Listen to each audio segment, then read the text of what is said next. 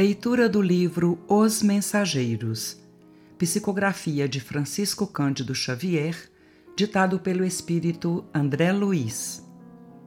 Gravação licenciada pela Federação Espírita Brasileira.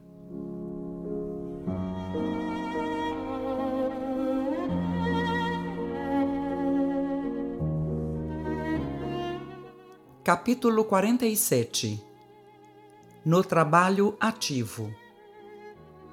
A interpretação de Bentes, obedecendo à inspiração de um emissário de nobre posição presente à Assembleia, era recebida com respeito geral no círculo das entidades desencarnadas.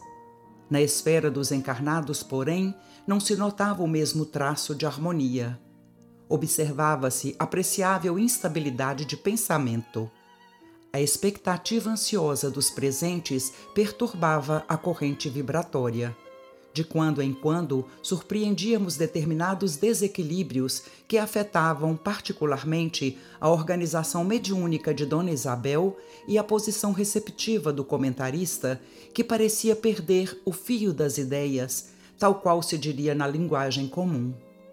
Colaboradores ativos restabeleciam o ritmo quanto possível reparamos que alguns irmãos encarnados se mantinham irrequietos em demasia. Mormente os mais novos em conhecimentos doutrinários exibiam enorme irresponsabilidade. A mente lhes vagava muito longe dos comentários edificantes. Viam-se-lhes distintamente as imagens mentais. Alguns se prendiam aos quefazeres domésticos, Outros se impacientavam por não lograrem a realização imediata dos propósitos que os haviam levado até ali. Aniceto, que não perdia ocasião de prestar-nos esclarecimentos novos, considerou discreto. Muitos estudiosos do Espiritismo se preocupam com o problema da concentração em trabalhos de natureza espiritual. Não são poucos os que estabelecem padrão ao aspecto exterior da pessoa concentrada, os que exigem determinada atitude corporal e os que esperam resultados rápidos nas atividades dessa ordem. Entretanto, quem diz concentrar, forçosamente se refere ao ato de congregar alguma coisa.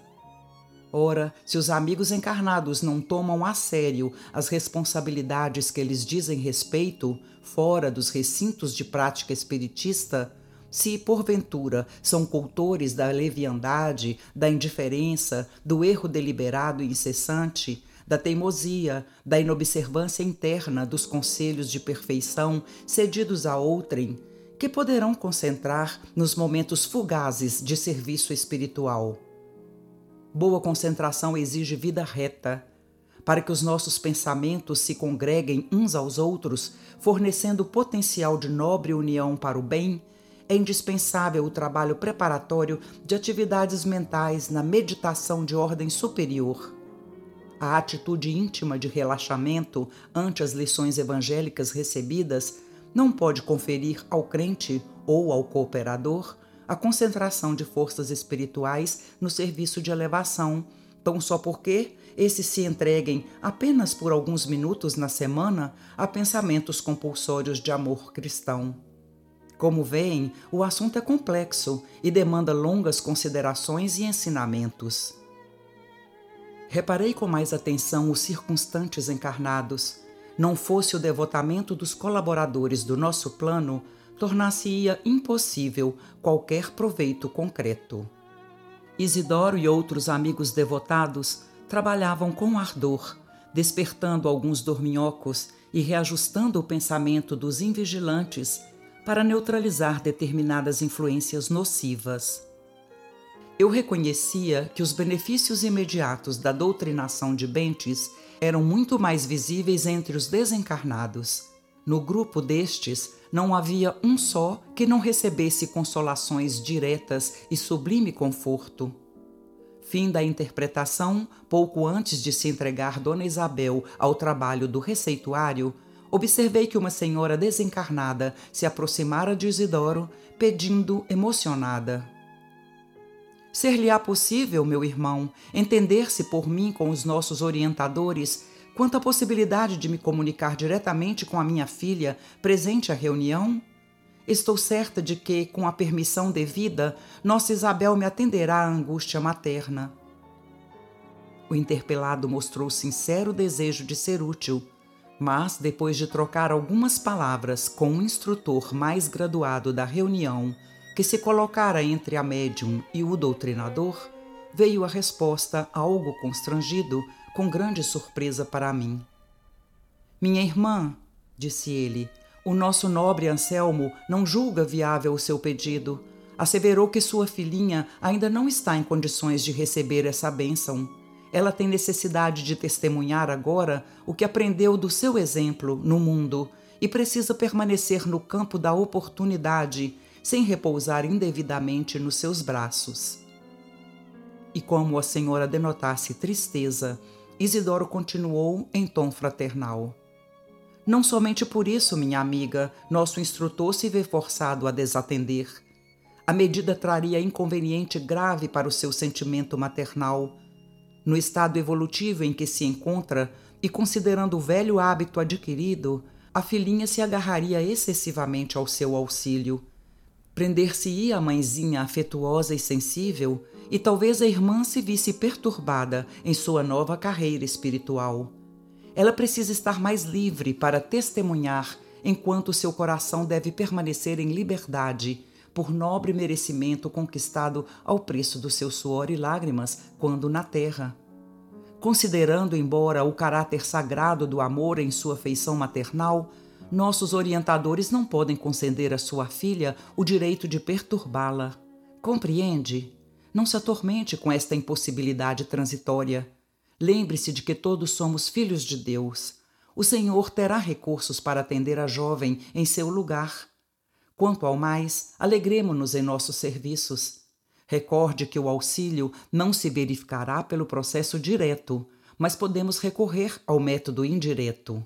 Quem sabe? Amanhã, possivelmente, poderá encontrar-se com sua filha em sonho.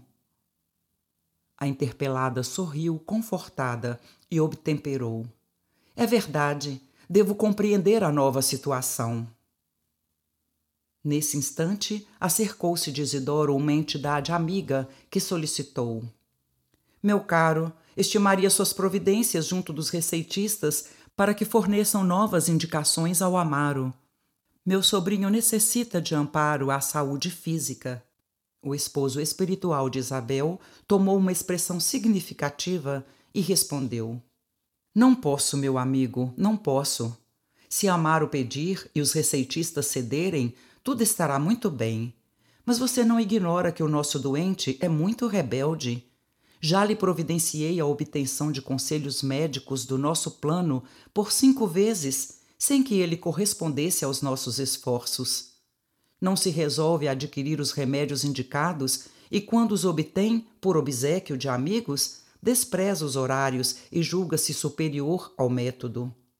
Critica mordazmente as indicações obtidas e serve-se delas com desprezo.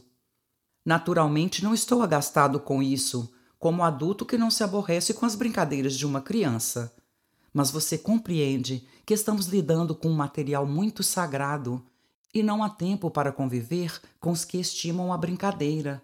Além disso, não será caridade o ato de dar aos que não querem receber. Isidoro falava com uma inflexão de bondade fraternal que afastava todos os característicos da franqueza contundente. Compreendi que para atender a tanta gente e movimentar-se entre tantos propósitos heterogêneos, não seria possível tratar os assuntos de outro modo. O serviço prosseguia com enorme demonstração educativa para Vicente e para mim. O esforço dos clínicos espirituais, aliado à abnegação da intermediária, comovia-me o coração. Era necessário, de fato, grande renúncia para atender ao trabalho compacto e numeroso no setor de assistência aos encarnados, porque poucos frequentadores do grupo pareciam manter atitude correspondente à sublime dedicação fraternal em nome do Mestre. Aniceto, porém, adivinhando meus pensamentos, falou com bondade.